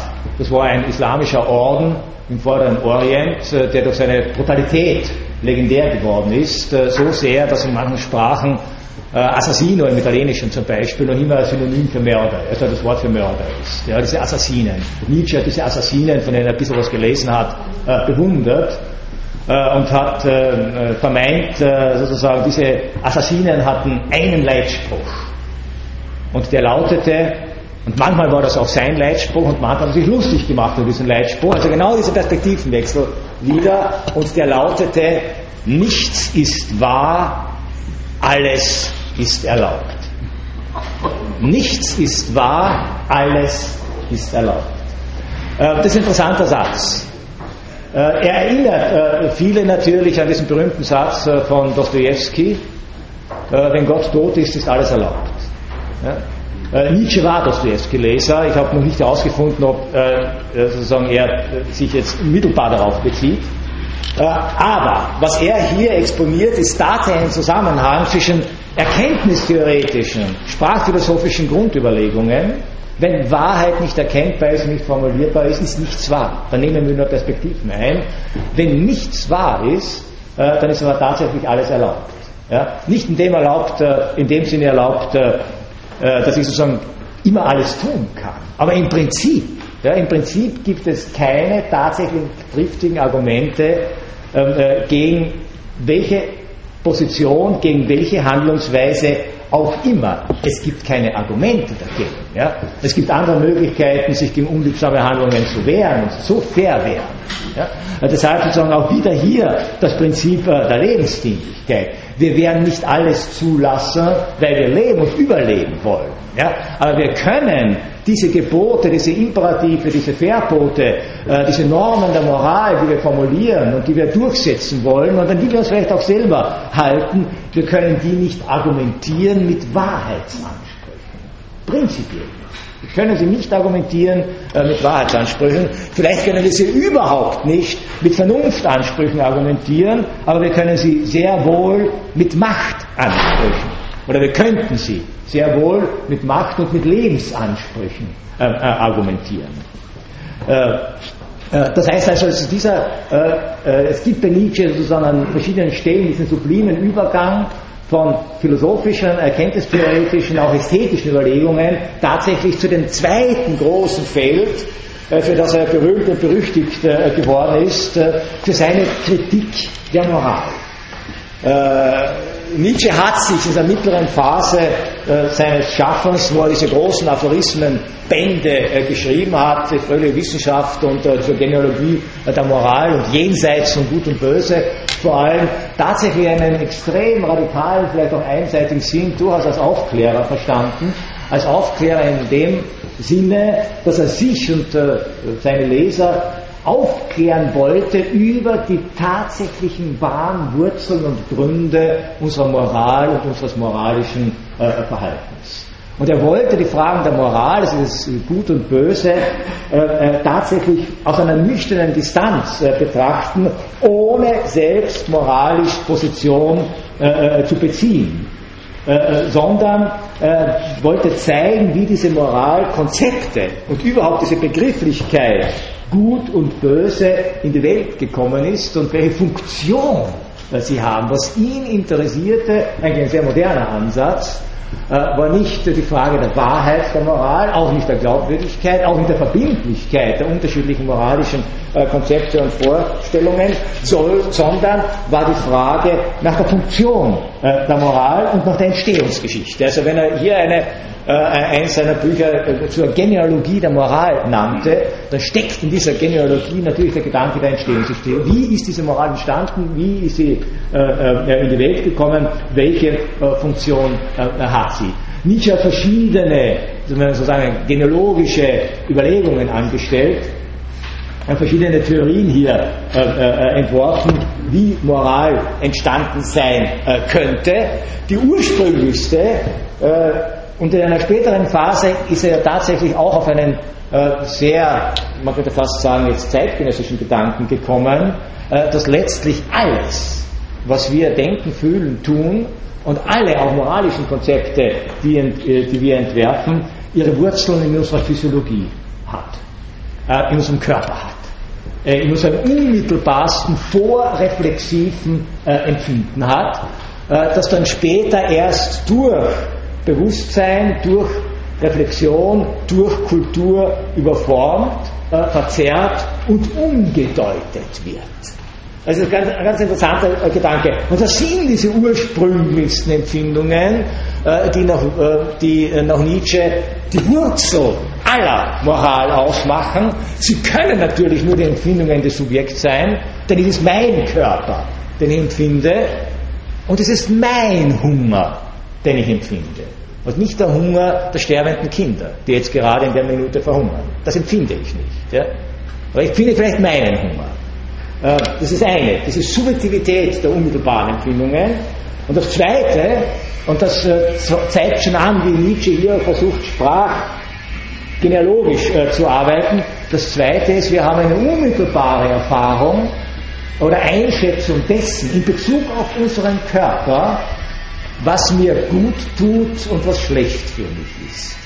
Genau darum geht es. Was sättigt mich, was macht mich hungern? Was tut mir weh, was lässt mich in Ruhe? Was ist mir angenehm, was ist mir unangenehm? Diese unmittelbarsten Körpererfahrungen, diese unmittelbarsten physiologischen Erfahrungen, die ich an mir selbst wahrnehme und wo ich sofort unterscheiden muss. Es gibt sozusagen keine Berührung, es gibt keinen körperlichen Zustand, der mir auffällt, den ich völlig neutral wahrnehme.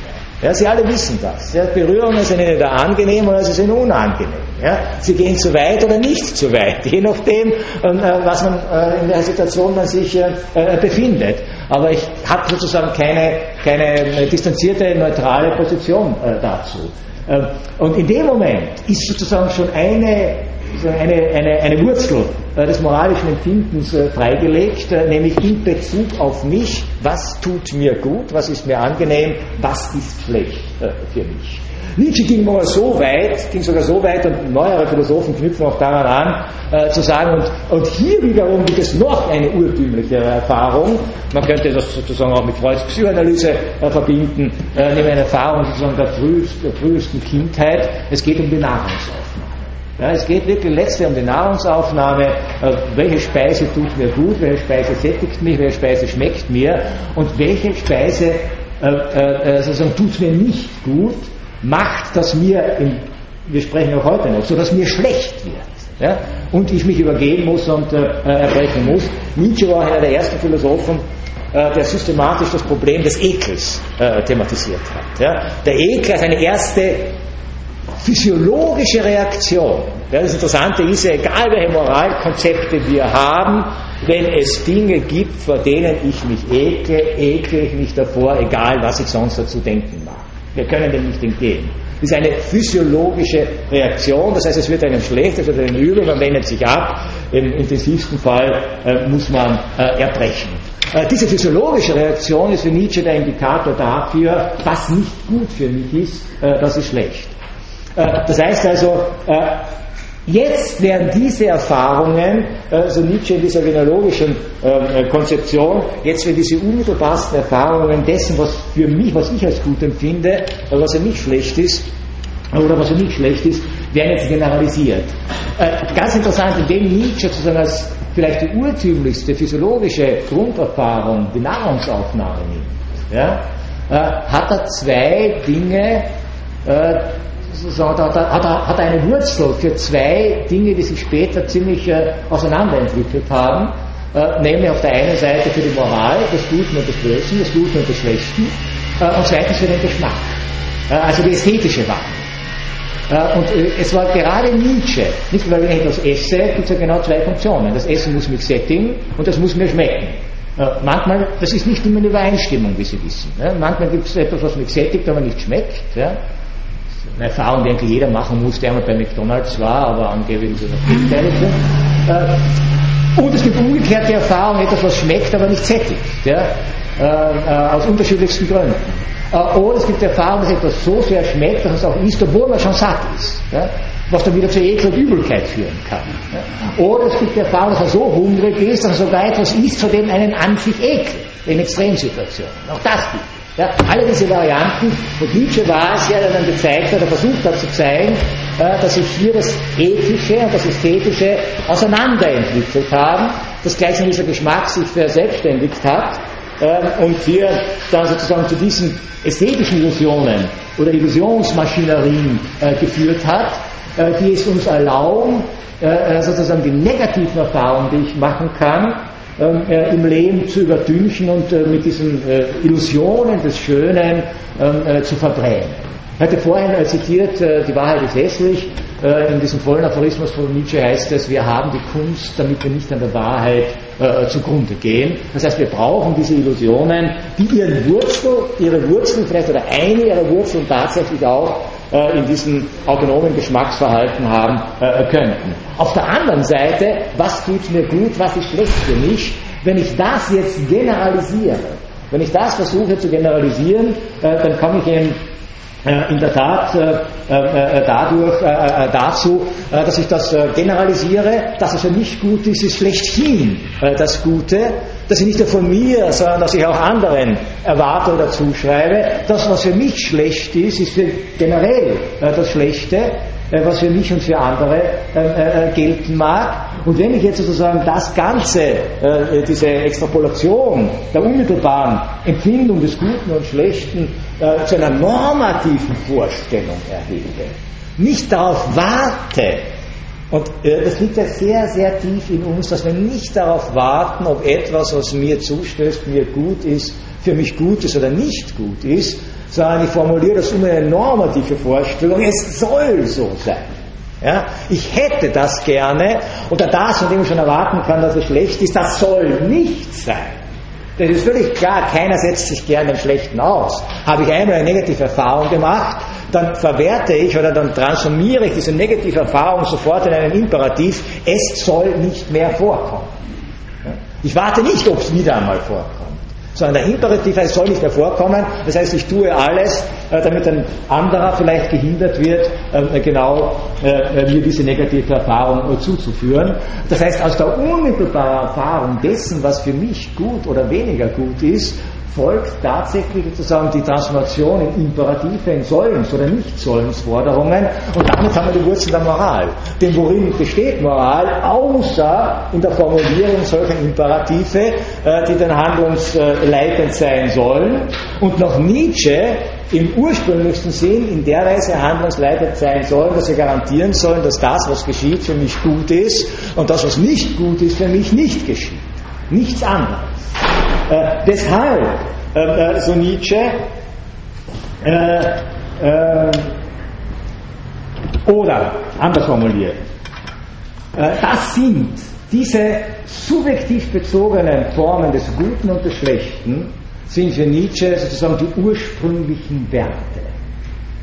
Also ein Wert, wir reden so viel von Werten, von Wertegemeinschaften, von wichtigen Werten, von hohen Werten oder von zu wenig Werten, wir brauchen wieder neue Werte, braucht der Mensch, was auch immer, äh, wir äh, sollten uns daran erinnern, dass dieser Begriff des Werts, der in der gegenwärtigen moralischen, ethischen Diskussion so eine große Rolle spielt, dass dieser Begriff des Werts erst von Nietzsche in die Philosophie und in die Moralphilosophie eingeführt worden ist. Ja. Äh, Vorher gab es diesen Begriff des Werts eigentlich nur in der Nationalökonomie. Und wenn Philosophen diesen Begriff des Werts übernommen haben, wie etwa Immanuel Kant, dann eigentlich im Sinne der Nationalökonomie. Denn was bedeutet in der Nationalökonomie der Wert? Der Wert bedeutet nichts anderes als der Wert, den ein Subjekt einem Objekt zuschreibt, in dem Sinne, was er bereit, was das Subjekt bereit ist, für dieses Objekt zu zahlen. Der Wert ist sozusagen äh, der Ausdruck einer subjektiven Zahlungsbereitschaft für ganz bestimmte Präferenzen, äh, die ich habe. Also wenn ich äh, sozusagen etwas sehe, das ich haben will und ich bereit bin, viel dafür zu zahlen, dann hat dieses Objekt für mich offenbar einen großen Wert. Wenn ich nichts dafür hergeben will, dann hat es offensichtlich keinen Wert. Nicht? Der Wert ist sozusagen auf der einen Seite, man kann sagen, es ist eine alte Diskussion in der klassischen Nationalökonomie äh, des äh, 19. Äh, Jahrhunderts, äh, ob die Dinge an sich auch einen ökonomisch fixierbaren Wert haben. Ja? Ob es an sich wertvollere oder weniger wertvolle Objekte gibt oder ob der Wert tatsächlich nur Ausdruck einer subjektiven Präferenz, einer subjektiven Vorliebe ist. Ja? Äh, wir im Alltag, in unserer Alltagszurechtlegung äh, unserer Welt, äh, treten so eine Misch, vertreten so eine Mischposition, würde ich meinen, irgendwie glauben wir schon, dass Dinge an sich wertvoller sind als andere. Aber schon bei der Frage, worin gründet dieses an sich Wertvolle, würden Sie sofort in die Haare äh, geraten. Ja? Äh, also gründet das etwa in der Materialität? Warum sind Goldohrringe wertvoller als genauso aussehende Ohrringe aus Kunststoff zum Beispiel? Die meisten von Ihnen würden das wahrscheinlich akzeptieren. Also geht niemand äh, ins, äh, zum Juwelier und sagt, also bitte für diese lächerlichen Goldohrringe verlangen Sie 5000 Euro und daneben im Ramschladen, die schauen doch genauso aus, sind aus Plastik und kosten 30 Euro. Ich richtet die Goldohrringe auch 30 Euro, weil das ist ja hoffentlich das Gleiche. Nicht? Da sagen Sie, sind beklopft, das ist Gold und das ist Plastik. Und äh, natürlich akzeptieren wir, dass Gold offensichtlich als Material mehr Wert hat als Plastik. Warum eigentlich? Das ist völlig fiktiv. Ja. Das ist eine interessante Frage, so also nebenbei kulturhistorisch, warum Gold äh, bis heute so hoch besetzt ist. Ja. Äh, ein Material, ein Metall, das für nichts brauchbar ist. Denn nichts brauchbar. Sie wissen, aus Gold kann man keine Waffen machen, kann man keine Gebrauchsgegenstände machen. Ähm, äh, man kann vielleicht das verschönern damit, aber es ist alles Material im Gegensatz zu Eisen oder so weiter. Äh, nichts brauchbar, es ist ein Edelmetall. Äh, und warum, warum sozusagen diese hohe Wertschätzung äh, des Goldes? Äh, gerade auch in unserer Kultur, so sehr, dass auch in Zeiten der Wirtschaftskrise viele Menschen, wie es so heißt, in Gold flüchten. Eine wunderbarste Formulierung in der Gegenwart. Ich flüchte in Gold.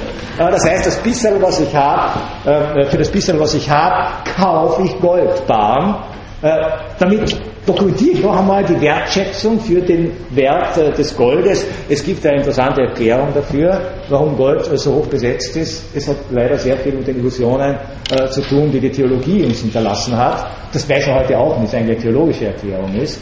Äh, denn das Gold, die einzige wirklich interessante Eigenschaft am Gold, wie an allen Edelmetallen, ist, sie rosten nicht. Es rostet nicht. Ja, Eisen rostet, ja, Beton verwittert, ja, alles ist endlich, alles, äh, an allen anderen äh, äh, Gegenständen, an allen anderen Materialien spüren wir, dass die Zeit vergeht. Ja, nur Gold bleibt immer glänzend und war deshalb, ja, war deshalb schon sehr früh und bei sehr vielen Kulturen das Symbol für das Ewige, für das Unvergängliche, für das Göttliche.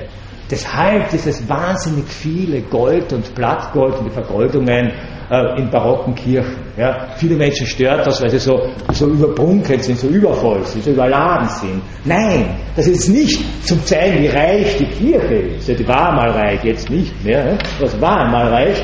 Das ist nicht nur Demonstration von Macht und Herrschaft, sondern auch der theologische Gedanke, das Gold als das Symbol des Ewigen, des Unveränderlichen, dessen, was die Zeiten überdauern wird. Und jetzt haben Sie genau die Wurzel, warum das Gold in der Ökonomie so eine große Bedeutung hat. Geld ist eine Frage der Übereinkunft. Ja, das kommt und geht und wenn Inflation ist, ist es weg. Ja. Materielle Güter können verschwinden, können zerstört werden, ähm, äh, haben einen natürlichen Verfallsprozess. Gold wird die Zeiten überdauern, weil es unvergänglich ist. Deshalb wird es auch die Zeiten der Krise überdauern. Deshalb gerade in Zeiten der Unsicherheit die Flucht, äh, äh, äh die Flucht in das äh, Gold. Das heißt also, hier könnte man sagen, aber trotzdem kann man sagen, das ist sozusagen menschliche Projektion. Ja? Diese Unveränderlichkeit, diese Ewigkeit des Goldes ist ja kein wirklich für uns brauchbarer Wert. Er ist nur Symbol eines Wertes. Äh, andere Theoretiker, wie der Karl Marx, haben versucht, den Wert, den objektiven Wert der Gegenstände äh, äh, darin zu sehen, äh, wie viel menschliche Arbeitszeit äh, in die Herstellung dieses Gegenstandes geflossen ist. Ja?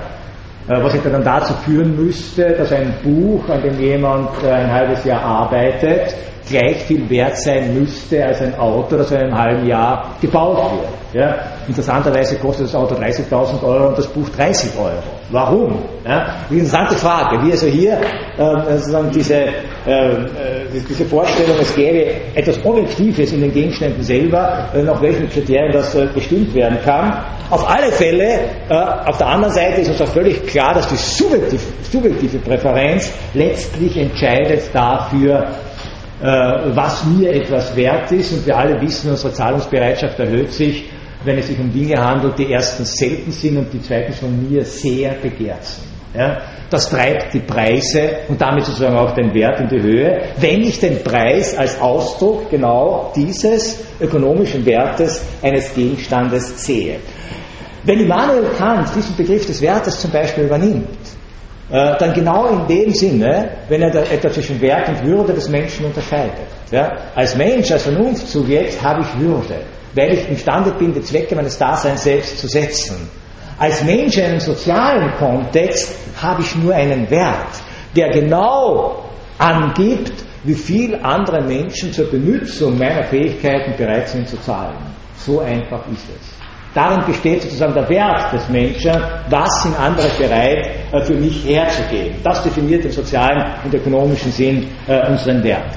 Nietzsche war es jetzt, der diesen Begriff des Werts aus der Ökonomie in die Philosophie transferiert hat, äh, der gesagt hat, diese ursprünglichsten Erfahrungen dessen, was gut für mich oder was schlecht für mich ist, sind die basalen Werte und diese Werte sind sozusagen zum moralischen Imperativen stilisiert worden, Und diese Werte, weil sie eben abhängig sind von der Artikulation subjektiver Präferenzen, diese Werte können auch umgewertet werden. Etwas, was zuerst als gut galt, kann plötzlich als schlecht gelten. Äh, etwas, was als schlecht galt, kann umgewertet werden und gut sein. Äh, Nietzsche hat sozusagen gerade in der Etablierung äh, der christlichen Kultur eine erste große Umwertung dieser ursprünglichsten Werte gesehen, nämlich der Gestalt, äh, dass das, was ursprünglich für den Menschen, vor allem für den starken Menschen, von dem Nietzsche schwärmte, gut war, dass das aus christlicher Perspektive zum Schlechten umgewertet wurde und das, was aus der Perspektive des starken Menschen schlecht war, aus christlicher Perspektive zum Guten umgewertet wurde. Zum Beispiel äh, in der Genealogie der Moral und Gegensatz von Gut und Böse bei Nietzsche finden Sie immer wieder äh, diese Anspielungen, äh, zum Beispiel also äh, äh, Stärke, Kraft, Freiheit, Durchsetzungsvermögen bis hin zur Gewalttätigkeit. Denn warum soll der Starke, der stark ist, äh, seine Stärke nicht einsetzen und durchsetzen? Das war, weil es gut für ihn ist, das ist selbstverständlich. Wer erobern kann, erobert und das ist gut für ihn. Äh, äh, das wurde sozusagen aus christlicher Perspektive negativ besetzt. Und umgekehrt, das, was aus der Perspektive des Starken eigentlich negativ ist, ja, weil es ekelhaft ist, das Demütigende, äh, das Kriechende, das sich auf andere verlassen, das Mitleidige, das Angst haben etc., wurde plötzlich zu neuen Tugenden hochstilisiert, so dass Nietzsche mit dieser Umdeutung oder Umwertung der Moral äh, dann sehr drastisch davon sprach. Es gibt im Wesentlichen zwei Arten von Moral, eine Herrenmoral und eine Sklavenmoral. Äh, böse Worte, hinter denen natürlich auch Nietzsches Konzept von Antike äh, steckt. Und natürlich, wenn ich davon ausgehe, dass es Starke und Schwache gibt, brauchen die Schwachen eine andere Moral als die Starken. Und was Nietzsche interessanterweise völlig paradox, ja, dem Christentum dann letztlich nie verziehen hat, das ist, dass es durch seine Umdeutung der Moral äh, ge äh, geschafft hat, die Moral der Schwachen zur eigentlich starken Moral zu machen. Denn es war ja das Christentum, das letztlich siegreich geblieben ist. Ja? Also auf der einen Seite musste er das ja bewundern, weil sich hier etwas durchgesetzt hat. Und das zeigt auch diese ganz eigentümliche Konstruktion bei ihm, dass man zuerst etwas als schwach denunzieren kann dass die Schwäche aber richtig eingesetzt tatsächlich zu einer Stärke und zu einem Machtfaktor werden kann. Nietzsche war einer der ersten, der ein Gespür dafür hatte, dass es so etwas wie eine unbedingte Macht der Ohnmächtigen gibt. Ja? Und eine Machtlosigkeit äh, der Mächtigen. Weil es eben diese wechselseitigen Abhängigkeiten äh, äh auch gibt. Äh, äh, in, seinem, in seiner Genealogie der Moral hat der Nietzsche sozusagen diese beiden äh, diese beiden Bereiche der Herrenmoral und der Sklavenmoral, der, der Moral der Starken, die tatsächlich daran festhalten, dass das Gute dasjenige ist, was für mich gut ist, und äh, der Moral der Schwachen, die das den Herren oder den Starken absprechen müssen, weil das, was für die gut ist, nicht für sie gut ist. Ja? Äh, Nietzsche hat das dann sozusagen gegenübergestellt äh, und äh, hat sozusagen einen Grundkonflikt, äh, äh, Grundkonflikt zwischen Starken und Schwachen konstruiert, der auch zu vielen äh, nicht nur missverständlichen, missverständlichen Interpretationen geführt hat. Ich lese mal vielleicht, damit Sie so im Originalton äh, Nietzsche mal hören, aus der Genealogie der Moral eine der berüchtigsten Stellen vor. Sie werden gleich hören, warum äh, berüchtigt. Äh, was, was passiert, wenn sozusagen äh, jemand, für den, für den das Gute dasjenige ist, was seinen Machtwillen nützt, auf jemanden äh, äh, trifft, äh, der diesem Machtwillen mehr oder weniger wehrlos ausgesetzt äh, ist, dann passiert äh, Folgendes. Die Guten, äh, so Nietzsche, sind nach außen hin dort, wo das Fremde oder die Fremde beginnt, nicht viel besser als losgelassene Raubtiere. Das heißt, der Gute ist nur seinesgleichen gegenüber wirklich gut allen anderen gegenüber verhält er sich wie ein Raubtier. Sie genießen da die Freiheit von allem sozialen Zwang. Sie halten sich in der Wildnis schadlos für die Spannung, welche eine lange Einschließung und Einfriedung in den Frieden der Gemeinschaft gibt. Sie treten in die Unschuld des Raubtiers Gewissens zurück als frohlockende Ungeheuer, welche vielleicht von einer scheußlichen Abfolge von Mord, Niederbrennung, Schändung, Folterung mit einem Übermute und seelischen Gleichgewichte davongehen, wie als ob nur ein Studentenstreit vollbracht sei, überzeugt davon, dass die Dichter für lange nun wieder etwas zu singen und zu rühmen haben. Ist das so eine Apologie der Raubzüge, könnte man sagen. Allerdings mit einem gewissen, äh, mit einem gewissen Hintergrund, der nicht außer Acht zu lassen ist. Ja? Nietzsche ging davon aus, dass auch die Staaten, die natürlich in einer Gemeinschaft leben müssen, ihre egoistischen Machtgelüste zähmen müssen. Jede Gemeinschaft muss an diese Machtgelüste zähmen. Ja? Aber sie zähmen sie nur ihresgleichen gegenüber, aber diese Unterdrückung von ursprünglichsten Macht- und Gewalt, Gewaltimpulsen sucht sich dann in diesen legendären Raubzügen, die Nietzsche in allen Kulturen sah. Ja, in diesen legendären Raubzügen sucht sie sich ein Ventil und wird dann tatsächlich rücksichtslos gegenüber allem, was versucht, äh, sich dem äh, in den Weg zu stellen. Äh, das heißt sozusagen, Moral hat immer hat immer auch mit Unterdrückung von äh, Triebimpulsen zu tun, mit Macht, Unterdrückung von Machtimpulsen zu tun und vice versa hat sozusagen äh, Moral immer auch die Aufgabe, äh, sozusagen vor diesen Machtimpulsen, die ununterdrückt verheerende Auswirkungen haben können, zu schützen.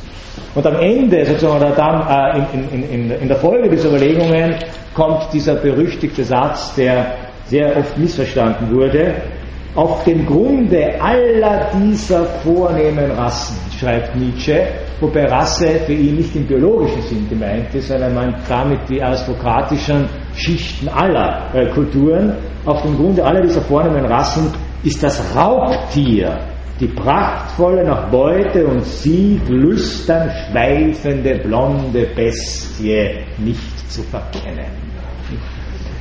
Äh, Sie wissen, dass äh, manche äh, ungebildete Nietzsche-Leser äh, diesen Satz als Apologie des germanischen Herrenmenschentums äh, gelesen haben und in der blonden Bestie den blond gelockten germanischen Helden sehen wollten. Das hat Nietzsche nicht gemeint. Ganz im Gegenteil, er hat die Deutschen für abgrundtief dekadent gehalten, äh, die gerade nicht mehr in der Lage äh, äh, gewesen waren, sich zu solch einer Konzeption aufzuschwingen. Nein, äh, wie aus dem Kontext ganz klar hervorgeht, äh, die blonde Beste ist in der antiken Literatur äh, äh auch übliche äh, bildliche Umschreibung für den Löwen. Es ist das das Raubtierhafte. Das war einer der Lieblingsgedanken Nietzsches und von ganzer Jugend an, sozusagen das im Innersten des Menschen schlummert das Raubtier. Und der Löwe, die blonde Bestie, ist sozusagen der Inbegriff dieser Raubtierhaftigkeit, die immer wieder gezähmt werden muss, die sich aber immer wieder unter bestimmten Konstellationen, äh, äh die immer wieder unter bestimmten Konstellationen durchbricht und äh, losgelassen das Furchtbarste imstande ist äh, äh, anzurichten. Interessanterweise hat Nietzsche sozusagen als Belege für diese losgelassene Raubtierhaftigkeit, also als Belege für Menschen, die ihrer, ihrer egoistischen Moral gnadenlos folgen, ja, äh, tatsächlich unterschiedlichste Kriegerkulturen äh, genannt. An erster Stelle, äh, das ich schon vorhin, schon vorhin angedeutet, die arabische äh, äh, islamische Kultur, dann die japanische Kultur, die mit dieser Samurai ähm, äh, äh, Kaste sozusagen sehr lange, bis ins 19. Jahrhundert so eine funktionierende ähm, äh, Kriegerkaste äh, hatte. Äh, dann die römische ähm, Kultur, das heißt also von Germanen ist hier noch lange nicht die Rede. Das war eine missverständliche Interpretation. Auf der anderen Seite ist natürlich der Gedanke an sich von Nietzsche höchst problematisch, also die Menschheit prinzipiell in Herren und Sklaven einzuteilen und es den Sklaven dann auch nur vorzuwerfen, wenn sie sich gegenüber den Herrn erheben und den Sieg davontragen. Ja, das ist ja die Point äh, der Geschichte. Man müsste sozusagen diese Stellen bei Nietzsche parallel lesen äh, zu den Überlegungen von Georg Friedrich Hegel aus der Theologie des Geistes, wie er über die Entstehung von Selbstbewusstsein spricht und das zurückführt auf diesen Kampf zwischen Herren und Knechten äh, oder beziehungsweise auf den Kampf äh, zwischen ursprünglich äh, Gleichberechtigten, die um Anerkennung ringen. Ja, bei Hegel geht es darum, dass ein Selbstbewusstsein sich nur entwickeln kann, wenn es durch einen anderen anerkannt wird. Ja? Und das äh Interessante bei Hegel ist, dass er sagt, keiner von uns gibt freiwillig einem anderen Anerkennung. Das muss immer erkämpft werden. Ja, es gibt das nicht. Das ist eine schöne illusionäre Vorstellung, dass wir solche großzügigen Wesen sehen, dass wir jemanden, äh, der um Anerkennung bettelt, diese Anerkennung schon gewähren. Eine Anerkennung, die gewährt wird, für jemand, der Anerkennung bettelt, ist es ist keine Anerkennung. Ja, das tut nicht gut. Ja, sondern Anerkennung ist nur dann gegeben, wenn ich jemanden tatsächlich, äh, wenn ich um Anerkennung ringe und jemanden dazu bringen kann, auch gegen seinen Willen mich anzuerkennen. Dem Prinzip nach, äh, so Hegel, führt jeder Kampf um Anerkennung letztlich zu einem Kampf auf Leben und Tod. Dem Prinzip nach. Ja? Im Alltag ist es längst sublimiert. Dem Prinzip nach. Aber wenn dann einer dieser Kämpfenden unterliegt, ja, kann der Sieger natürlich darauf verzichten, zu töten. Sondern er hat eine bessere Idee. Er macht den Besiegten zu seinem Knecht. Herrschaft und Knechtschaft. Der Vorteil von Hegel über Nietzsche in dem Punkt, würde ich sagen, ist derjenige, dass, Nietzsche davon ausge, äh, dass Hegel davon ausgeht, äh, dass es ursprünglich um Gleichberechtigte geht, die um Anerkennung kämpfen und Herrschaft und Knechtschaft erst ein Resultat dieses Kampfes ist. Ja? Während Nietzsche eher dazu tendiert zu sagen, es gibt sozusagen von Natur aus die Starken und die Schwachen äh, und äh, Kultur ist dann das Resultat des Aufstandes der Schwachen äh, gegen die Starken. Diesen Aufstand des Knechtes gegen den Herrn gibt es bei Hegel auch. Aber es ist sozusagen bei Hegel unmittelbar das Resultat aus dieser Auseinandersetzung. Der Herr unterwirft sich dem Knecht, der Knecht arbeitet für den Herrn. Das führt nach Hegel dazu, dass der Knecht faul wird, also dass der Herr faul wird, weil er den Knecht für sich arbeiten lässt. Das ist ja die Idee äh, des Ganzen. Und dass dann äh, sozusagen der Knecht weil er für den Herrn arbeitet, alle jene Kenntnisse und Fähigkeiten sich erwerben muss, die ihm dann es ermöglichen, sozusagen wiederum gegen den Herrn äh, zu rebellieren. Bei Nietzsche sieht es so aus, dass diese Rebellion der Sklaven gegen die Herren dadurch gelingt, dass sie die Werte der Moral umwerten und das, was als gut galt für die Herren, die Stärke, die Aggressivität, die Macht, das Selbstbewusstsein, die Souveränität, die Autonomie plötzlich als böse gilt und die Ingredienzien der Schwachheit plötzlich zum moralisch Guten ähm, äh, hochstilisiert werden und sich auf diese Art und Weise äh, durchsetzen. Das war die erste Umwertung der Moral und was Nietzsche intendierte, zumindest in einigen seiner Texten, war diese Umwertung noch einmal umzuwerten. Und damit er das konnte, musste er einen Begriff des Wertes so stark machen, denn nur der Begriff des Wertes erlaubt derartige subjektive Perspektivierungen und Umdeutungen. Die zehn Gebote können es nicht umwerten. Ja?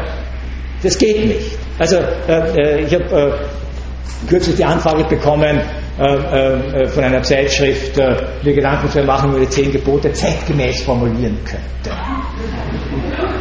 Wenn man das tut, ist man schon Nietzscheaner.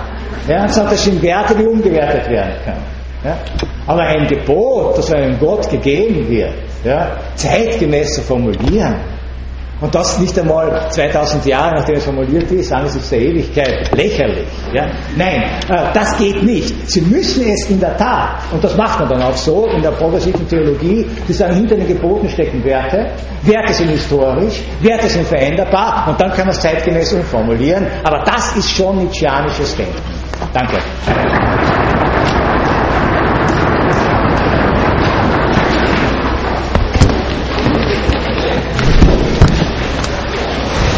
Ihnen zwei Fragen stellen. Ich habe zwar zuerst gesagt zehn, aber es sind nur zwei gewesen. Äh, glaubt Nietzsche an Placebos? Ja, sicher. Ganz sicher. Illusionen sind Obwohl das Gegenteil. Ja.